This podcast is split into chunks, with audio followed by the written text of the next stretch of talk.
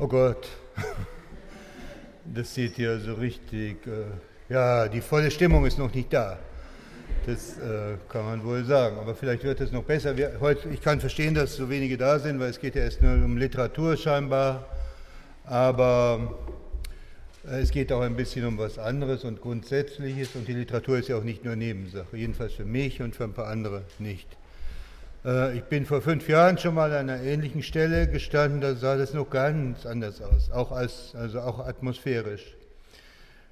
Und ich wage mal zu sagen, das hat nichts mit äh, Ihnen zu tun, sondern es hat einfach mit den in den fünf Jahren vorgefallenen Ereignissen zu tun, dass die Mehrheit der Studierenden in ganz enge Korsetts eingerastet ist und im Grunde keine Zeit für so ein besonderes Ereignis hat. Vielleicht wird es ja im Laufe der Nacht oder des Abends dann viel besser und das wünsche ich jedenfalls den Veranstaltern. Es ist ein merkwürdiges, ein merkwürdiges Gefühl, ehrlich gesagt, so nach fünf, sechs Jahren etwas Ähnliches zu machen. Damals gab es eine, wie viel war das, 48 Stunden oder?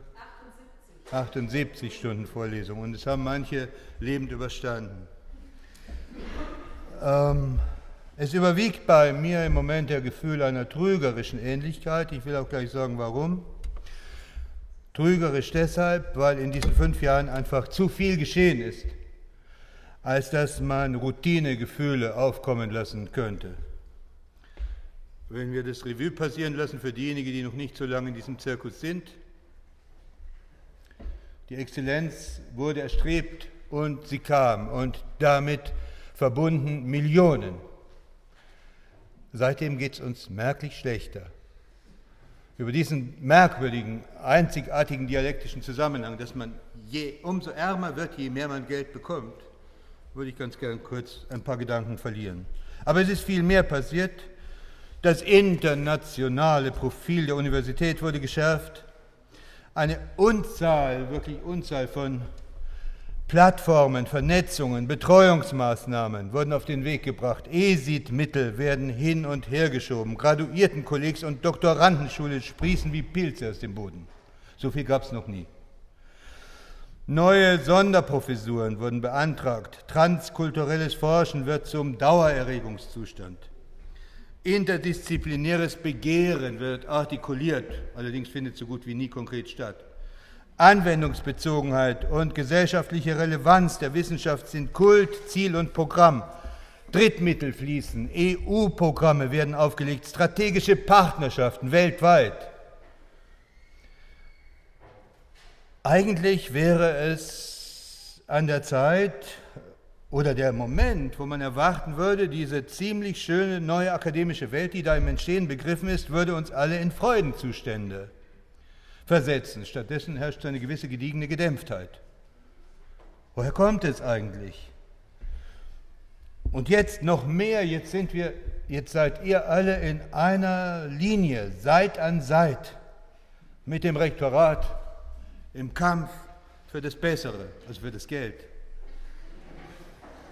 Und deshalb bin ich heute so unsicher, weil die Situation, also ich bin ein feindbildgetönter Mensch, hat mir mal jemand in ein Gutachten geschrieben, und wahrscheinlich stimmt, wie alle Menschen im Grunde Feindbild getönt sind, aber ich finde es ganz bemerkenswert, dass plötzlich alle eine riesige Einheit bilden und auch die Führungsebene der Universität unter den Ernst-Bloch-Sternen sich wohl fotografieren lassen wird.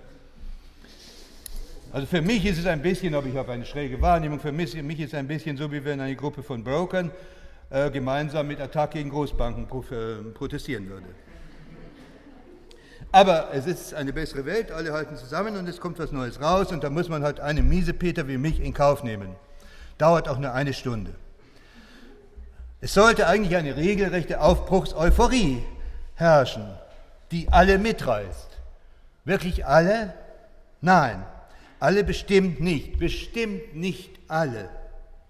Und gerade hierin liegt vielleicht der innere Grund für das Unbehagen, für mein Unbehagen in der Universitätskultur 2014. Zwar, wir reden neuerdings viel von Inklusion. Inklusion wird geradezu ein Kampfbegriff zur neutralen, um neutrale Übereinstimmung oder soziale Übereinstimmung programmatisch zu generieren. De facto aber Und das spüren, meine ich, subkutan fast alle und manchmal sagen sie es auch halblaut. De facto arbeiten und leben wir in einem konsequenten Exklusionssystem. Wir arbeiten am Rande von Exklusivzirkeln und mitnichten findet diese so äh, glorreich postulierte Inklusion statt. Klar, paritätisch werden alle Möglichkeiten geöffnet. Leute werden proportional in Gremien, Kommissionen etc. eingebaut, eingebunden. Meist übrigens als wohlfeile, artige Meinungsbetreibungskomparsen, die die Entscheidungshierarchien pseudodemokratisch entlasten, statt basisdemokratisch aktiv zu partizipieren. Das sind zwei verschiedene Dinge. Der Senat wurde kastriert, Vorstände dominieren und im Grunde wird alles, wenn man sich ehrlich ist, top-down durchregiert. Aber die geheime Exklusion betrifft auch andere und anderes. Unter dem Deckmantel der Inklusion wird handfester Ausschluss, Ausschuss betrieben.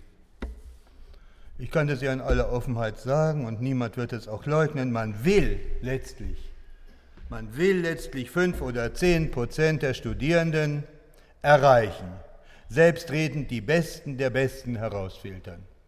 Wozu sonst ein Exzellenzprogramm? Man wird sagen, ich übertreibe.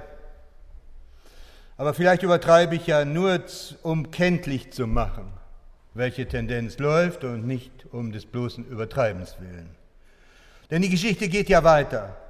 Und erst jetzt wird sie wirklich skandalös, weil sie menschenverachtend wird. Kurz, man will, ob man es nun bewusst will oder nicht. Und in letzter Zeit haben das viele mir gegenüber mit entwaffnender Deutlichkeit ausgesprochen. Auch solche, die bis vor kurzem noch in den obersten Universitätshierarchien arbeiteten. Man will eine, man hat eine Zweiklassenuniversität geschaffen. Und dass man das schafft und geschafft hat, hat auch damit zu tun, dass man sich meiner Ansicht nach auf einen Weg begeben hat, der gar keine andere Möglichkeit lässt. Man hat sich auf diesen Weg begeben, sehenden oder blinden Auges, blind wäre noch schlimmer. Jetzt gibt man den Entrüsteten, jetzt spielt man den Enttäuschten, jetzt ist man überrascht, nachdem man jahrelang wie besessen die Losung ausgab, Drittmitteleinwerbung, Drittmitteleinwerbung, Sponsoren, externe Gelder. Bei jedem Berufungsverfahren musste einer neben seinen Publikationen schon mal nennen, wie viel er mitbringt. Und wenn es ein Juniorprof war, ist, was sage ich, was spreche ich von der Vergangenheit. Jetzt spielt man die Empörten, äh, wenn man feststellt, dass der Staat sich nicht mehr ganz so stark engagieren mochte. Das war natürlich der Hintergrund. Und man hat diesen Hintergrund zum Vordergrund gemacht und hat ihn rabiat betrieben. Man hat dabei die Mitte, die gute akademische Mitte, die Hauptqualität der deutschen Universität, ob man in einer Provinzstadt war, in einer Metropole, in einer kleinen oder großen, es war ein gewisser, gediegener Standard vorhanden. Man hat diese Mitte preisgegeben und wundert sich jetzt, dass sie nun leer ist leer und verödet. Man schafft ein Netzwerk von Zeitverträgen für Projekte, die meistens aus dem Erstellen von weiteren Projektanträgen bestehen und wundert sich, dass dabei die Inhalte so allmählich verloren gehen und die Fragen nach der Bedeutung auch. Und nicht nur die Fragen, sondern auch die Menschen. Am Ende hat man dann die Stellen, aber die Leute sind gar nicht mehr da. Die Leute kann man nämlich nicht wie Sand am Meer voraussetzen. Sie sind sogar relativ selten. Ihr Wachsen braucht ein wenig Zeit, Geduld, Zuverlässigkeit. Wenn jede Stellensperre, und ich weiß, wovon ich rede, also ich weiß nicht immer, wovon ich rede, aber in dem Fall weiß ich's. Wenn jede Stellensperre rabiat und ohne Rücksicht auf die Karriere, die Person, den Stand des Nachwuchses, auf den Punkt genau durchgezogen wird, relativ kompromisslos, dann darf man sich nicht wundern, wenn der ach so umworbene Nachwuchs verunsichert wird peu à peu. Ich wundere mich eher, dass er so brav und stabil bei der Stange bleibt. Wenn bei jeder anstehenden Verwendung von Geldern, sogar selbst eingeworbenen Mittel, Erstmal ein hausinterner Laufweg. Ich möchte das gar nicht im Detail äh, schildern, um Ihnen nicht die gute Laune, die ja noch gar nicht vorhanden ist, zu verderben.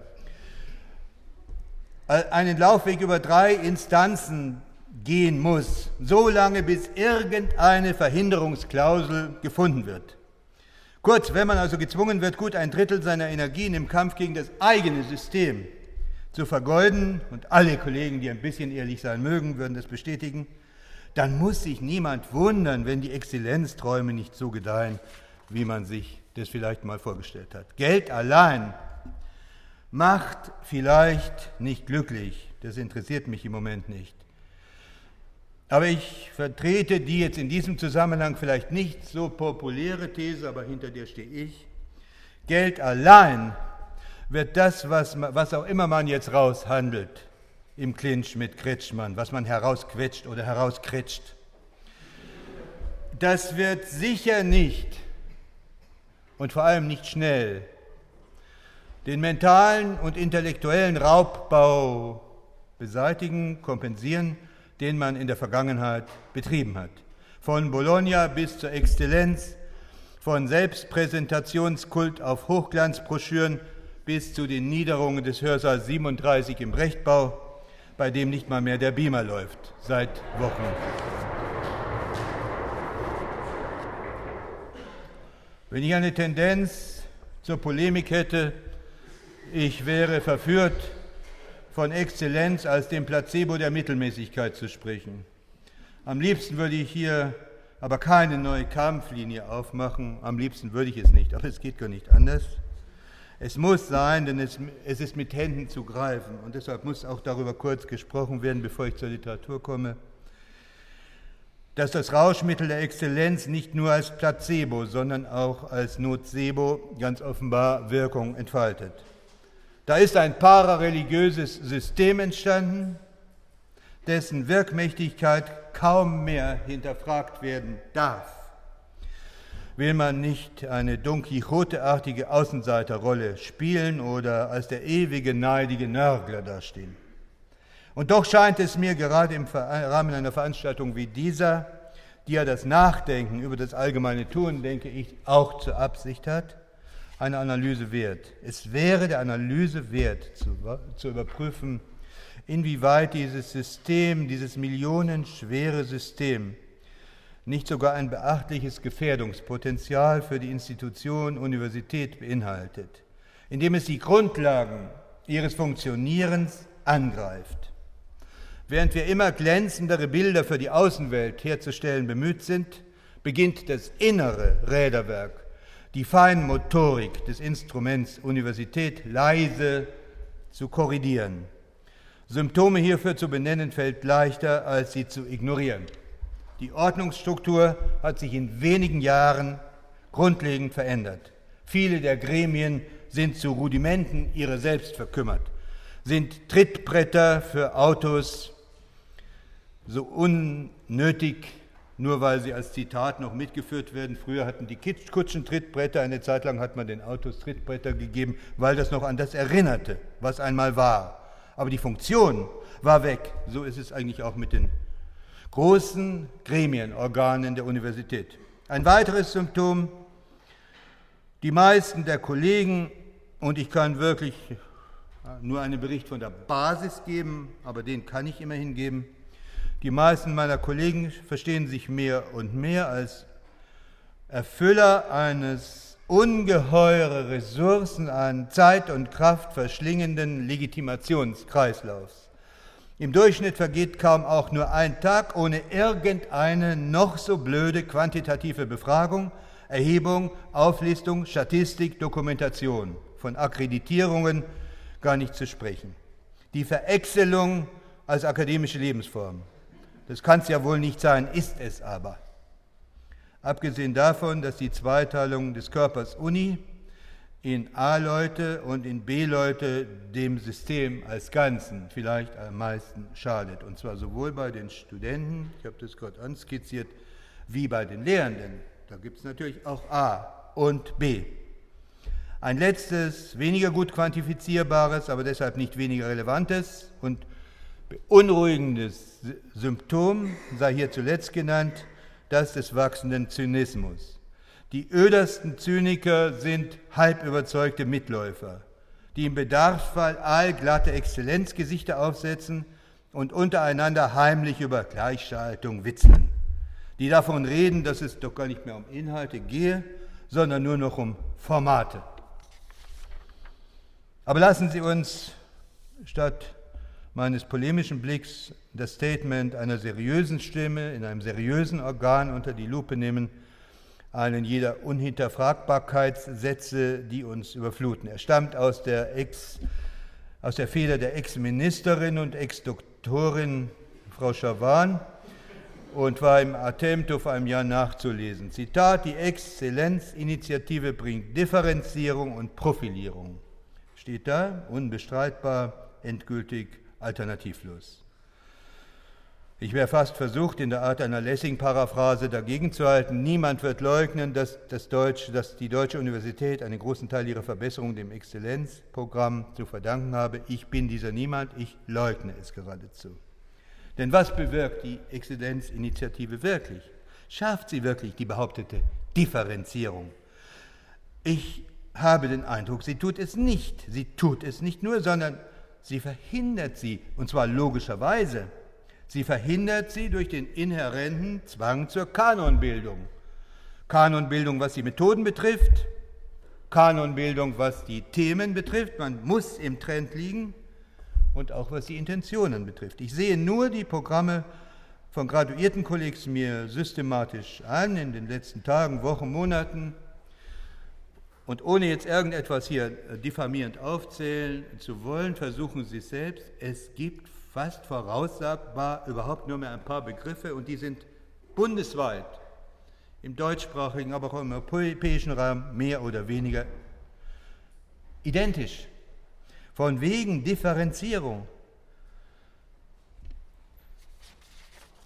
Ich mache eine kleine Pause, um das zu überspringen, weil sonst werde ich persönlich und das ist ja nicht gut die Angst abzuweichen, um Gottes Willen nicht abweichen zu dürfen, sonst fällt man aus dem System, zwingt zu solchen Verhaltensweisen, bleibt die Verheißung der Profilierung, das ängstliche Starren auf dem Platz in der Tabelle. Aber ich frage Sie, wie soll ein unverwechselbares Profil entstehen, wenn alle zur selben Zeit vor demselben Spiegel stehen und sich damit abquälen, Englisch zu sprechen und ein möglichst stromlinienförmiges Wissenschaftsgesicht zu machen. Mit wenigen Begriffen und theoretischen Ansätzen können Sie uns bei uns derzeit zwei Drittel der angesagten Doktorandenschulen und Graduiertenkollegs bestreiten und beschreiben. Ähnlichkeiten, oft bis zum Verwechseln, sind die Folge. Eben gerade nicht das so erstrebte, markante Profil. Ich maße mir hier nicht an, über die Profilschärfe anderer Großprojekte in anderen Fächern zu urteilen. Dennoch, das hermetische Kartell, die Kaste der Exzellenzstifter sollte meines Erachtens nach dringend darauf achten, nicht immer dieselben Fragen mit den immer selben Akteuren vernetzt bis zur Selbstauflösung zu bespielen. Man müsste ein Drama schreiben, die Vernetzten. Es wäre eine Farce. Und Andersdenkendes, Andersdenkende, anders Funktionierende werden eigentlich logischerweise auch auf Nebenspielplätze verwiesen. Exzellenz bedarf einer, wenn sie gut praktiziert werden soll, bedarf einer nicht minder exzellenten Fähigkeit zur Selbstreflexion, ja zur Selbstrelativierung des eigenen Tuns. Ich habe nicht den Eindruck, dass wir augenblicklich in einer Phase solcher Selbstreflexion und Selbstkritik stehen und dass das gewünscht ist. Der jetzt angesagte Kampf ums Geld schafft eine vage Illusion von Solidarität und ist deshalb sogar gefährlich. Man wird etwas Geld raushandeln und dann, und dann, und dann wird man genauso weitermachen wie bisher. Die Geisteswissenschaften werden eine Rolle spielen. Nein, ich muss mich korrigieren, nicht die Geisteswissenschaften, um die geht es längst nicht mehr, es geht um ihre Visibilität. Visibility. Wie kann ich noch ein deutsches Wort hier einfließen lassen? Es geht um ihre internationale Visibilität. Diese internationale Visibilität manifestiert sich nach Meinung der Lieder sicher nicht schwerpunktmäßig in der Grundversorgung. Und wenn man nicht müde wird, ihnen zu sagen, dass man sich auch darum kümmert und kümmern will, de facto geht es schon längst nicht mehr darum. Wenn einer heute als akademischer Nachwuchs herauskommen will, tut er gut daran, die Lehre nicht übermäßig zu betonen oder in die Lehre nicht übermäßig viel zu investieren, außer er muss es per Definition, denn er muss sich profilieren innerhalb dieses Systems. Ich weiß nicht, was aus der Literaturwissenschaft werden wird in ein paar Jahren, wo sie dann bleibt, muss es auch nicht mehr wissen. Jedenfalls wird mir das hausintern sehr deutlich auch zu verstehen gegeben. Eingekeilt zwischen Medien, Kultur, Feuilleton und Gimpo wird die Literatur irgendwie überleben. Irgendwie überleben. Kann es das sein? Kann es das sein? Die Literatur hätte, weiß Gott, andere, gewichtigere, realitätsbezogenere Aufgaben. Wenn Sie Zeit haben, kann ich noch ein bisschen was sagen, wenn nicht, nicht. Also müssen Sie entscheiden. Jetzt spreche ich über Literatur. Tut mir ausgesprochen leid. Ich habe das aber angekündigt. In seinem klugen Essay über die Möglichkeiten Fanatiker von ihren Wahnvorstellungen zu heilen, hat Amos Oz den Humor und das Lachen als eine mögliche und wirksame Methode beschrieben. Umberto Eco argumentiert ähnlich, wenn er im Namen der Rose zeigt, dass man lachend zwar vernünftig, nicht aber fanatisch sein kann. Freilich sollte der Lachende dem Fanatiker nicht zum Opfer fallen, sonst nutzt die vermeintliche Überlegenheit wenig. Sollte man aber nicht sehr viel weiter denken und die Literatur und damit auch die Literaturwissenschaft als Ganzes als die vielleicht effizienteste Kraft, vielleicht auch die letzte Kraft im Aufstand gegen das Prinzip der Fundamentalismen zu sehen der Fundamentalismen jeder Couleur. Es gibt ja nicht nur die paar uns wieder immer bekannten religiösen. Es gibt einen Fundamentalismus der Bürokraten, der genauso gefährlich ist. Es gibt einen Fundamentalismus der Technokratien.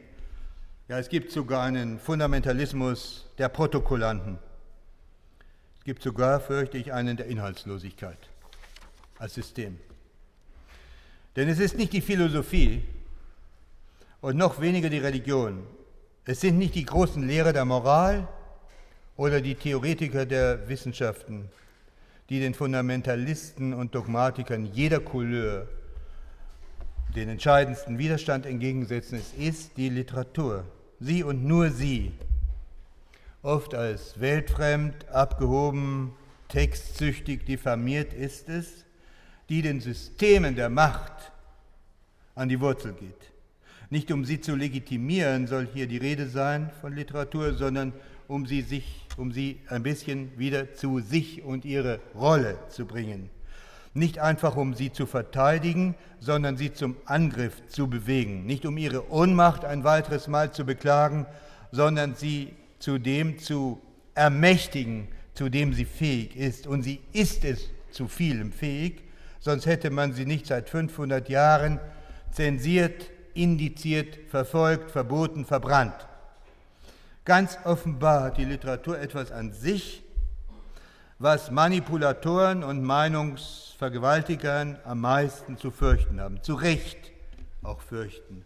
Ob Mullahs oder Marxisten, Faschisten oder Technokraten, sie alle wittern Gefahr, wenn die Literatur ihre Register zieht und sagt, was, nie, was nur sie sagen kann, was nur sie so sagen kann.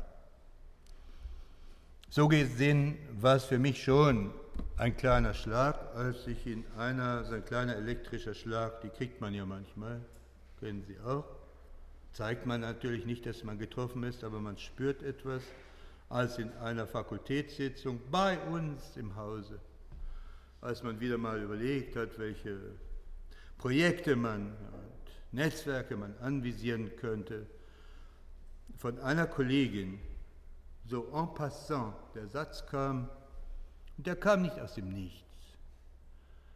Ja, bloß nichts mit Literatur. Das ist eine No-Go-Ära im Rektorat. Zitat Ende. Ich verbürge mich dafür. Das ist natürlich auch jemand, der die Literatur eigentlich liebt, aber sie in diesem Moment verraten hat. Man schmuggelt die Literatur dann irgendwie noch rein. Man sagt Kultur oder Kulturtheorie oder irgendwas und dann kommt auch Literatur vor, wie gnädig. Solange wir diese Strategie selbst befördern, solange wir selbst sozusagen unser Interesse verleugnen, gar keine Programmatik haben mit dem, womit wir uns ein Leben lang beschäftigen, zu dem, womit wir uns beschäftigen, muss man sich nicht wundern, dass wir eine relativ defensive Figur abgeben. Dabei geht es nicht nur um ein Engagement im ideologischen Sinn, es geht nicht um Parteinahme von Autoren für diese oder jene Richtung, Farbe, Partei. Es geht in der Tat nicht primär um Politik, es geht um Poesie. Es geht nicht um Ethik, sondern um Ästhetik, nicht so sehr um den Gestus eines Chacus, sondern eines Exclus, um eine grundsätzliche Verweigerung gegenüber vorgegebenen, über das Leben von Menschen verfügenden Zugriffen und Zumutungen. Und alles, was Systeme im Namen von Ideologien mit Individuen anstellen, sind Zumutungen. Oft genug Zumutungen mit tödlichen Konsequenzen. Jahre danach, da ist man dann bereit, die Literatur zu akzeptieren. Jahre nach einer Katastrophe kommt der Literatur dann die häufig ehrenvolle, aber wenig befriedigende Rolle der Aufarbeitung jener Schrecken zu, die diejenigen verursachten, die zuvor nicht nur die Literatur verfolgten. Jahrzehnte später erzählt man akribisch vom Anfang des Endes oder vom Ende des Anfangs, erzählt wann und wie man hätte reagieren können, sollen, müssen, um zu verhindern, dass es wenigen gelang, viele um ihr Leben. Es gibt ja auch eine symbolische Ebene dessen, was ich sage, um ihr Leben zu bringen, physisch oder psychisch. Literatur als Dokumentationsstelle, um Spurensuche zu betreiben, und anonymen Opfern eine Stimme zu geben, das ist sicher eine wichtige Funktion von Literatur, will ich nicht in Abrede stellen. Zu zeigen, wie mit Sprache gezündelt wurde, um damit Menschen in Brand zu setzen. Wer würde an der Wichtigkeit dieser Mission zu zweifeln? Und doch stellt sich bei dieser Art der poetischen Vergangenheitsbewältigung ein schales Gefühl der Ohnmacht und der Traurigkeit ein. Ein Gefühl, das man ehren kann, aber an das man sich nicht richtig gewöhnen sollte immer zu spät zu kommen oder immer zu früh zu warnen, immer ignoriert zu werden, Zählern zu sein oder als Cassandra ungehört zu bleiben, das entspricht nicht dem Auftrag und nicht den Möglichkeiten der Literatur. Noch weniger entspricht es ihrem Auftrag, in die Rolle eines Kollaborateurs, eines Mitwirkenden zu schlüpfen und zum Lieferanten zu werden. Auch das gab es, aber hiervon soll nicht heute die Rede sein.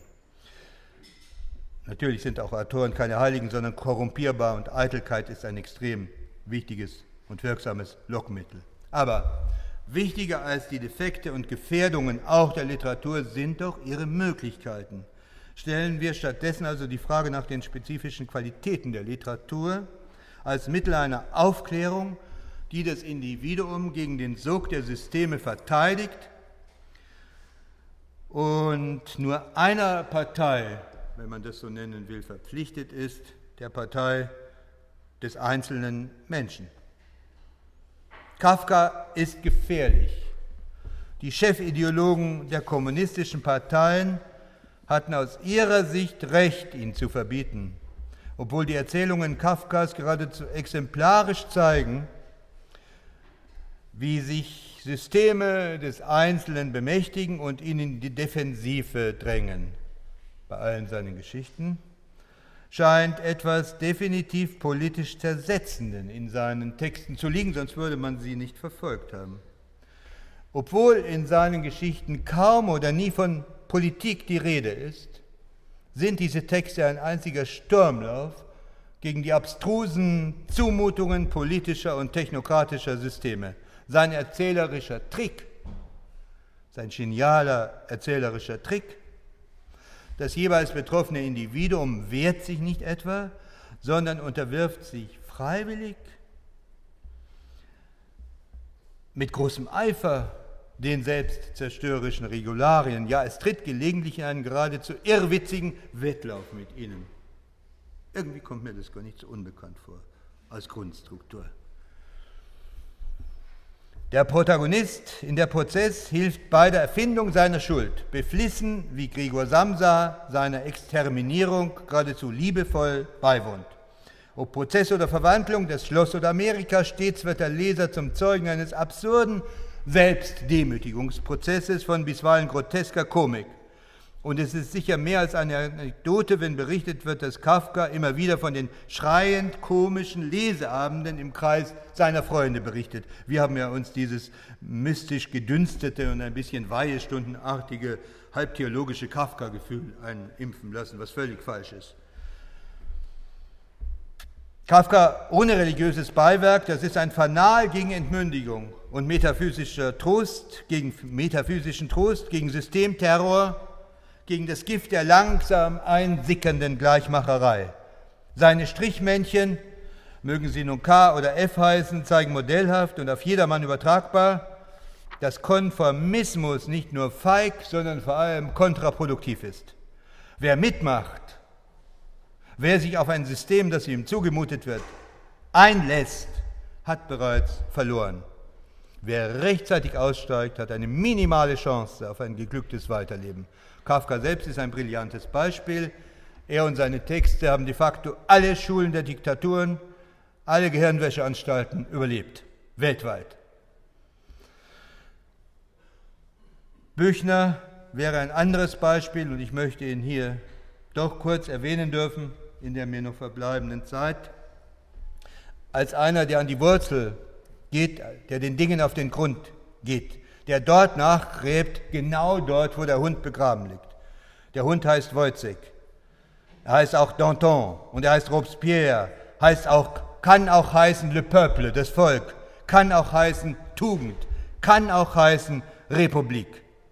In einer Zeit der permanenten revolutionären und konterrevolutionären restaurativen Gesinnungsmanifestationen um 1830 stellt sich ein 23, 24-Jähriger hin, tut so, als ginge ihn das gar nichts an und schreibt ein anti-ideologisches Stück Kat Exochem Dantons Tod. Büchner geht der Gefahr des Systemdenkens auch im Sinne einer im Ursprung positiv intendierten Normierung nach. Die Aufklärer im Zeitalter ihrer Selbstreflexion in Bürger Büchners Dantons Tod kann man lernen, wie schnell Ideale zu Ideen, Ideen zu Dogmen, Dogmen zu Todesurteilen mutieren. Man könnte, man kann lernen, dass die Bildung von Parteien und Fraktionen nur eine Ausdifferenzierung der Macht darstellt, dass Gute und Böse im Politischen nur Vorspiegelungen sind und dass auch das brave, gute Volk nur eine ideologische Worthülse im Richtungsstreit darstellt. Literatur bringt also wie kein zweites Medium gesellschaftliche Entwicklungen, Fehlentwicklungen, Entwicklung und Einwicklungsverfahren nicht nur auf Begriffe, sondern zur Kenntlichkeit. Und nicht nur das, sie ist Expertin für Zwischentöne, für Ambiguitäten, halb ausgesprochenes, angedeutetes, verschlüsseltes und Ambivalenzen. Ein Grund, weshalb man sie nicht umgehen kann und weshalb sie fasziniert. Aus genau diesem Grund ist ihre politische Reichweite stets gefährdet. Und von daher ist es überhaupt kein Zufall, dass jetzt die Literatur so eine merkwürdige Nebenrolle eingeräumt bekommt. Schön, wenn ein Autor da ist und 800 Leuten irgendwas erzählt. Der Alltag sieht ganz anders aus. Man quetscht die Literatur wie alles andere in kleine, didaktisch abgesicherte Modulchen, hinter denen die armen Studierenden hinterher hechten und hetzen müssen. Man zieht ihr im Grunde den Giftzahn und macht sie verwaltbar, gestaltbar. Man klont sie. Man nimmt ihr genau das weg, genau das weg, deshalb kann ich mich da ein bisschen aufregen was sie auszeichnet. Es ist eine absolute Veruntreuung, die wir selbst begehen, auf die wir uns selbst einlassen. ein hochkomplexes, in sich widersprüchliches System, das die Widersprüche auch zeigt, in Module auf Module herunterzubrechen, in eine doofe Jagd nach Pünktchen für das bloße Dahocken umzuwandeln, unsinnige Multiple-Choice-Tests aus ihr zu machen, sie zu verhackstücken und die Studis zu Punktejägern zu degradieren.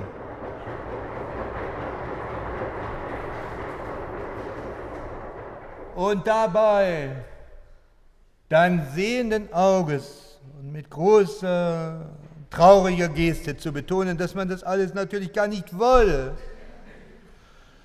dass man das tun müsse, wobei keiner weiß, warum.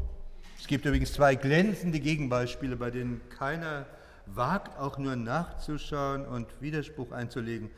Und das sind seriöse Wissenschaften, wenn die Theologie dazu gerechnet werden darf und die Jurisprudenz. Beide haben Bologna an sich abgleiten lassen, als gäbe es das gar nicht.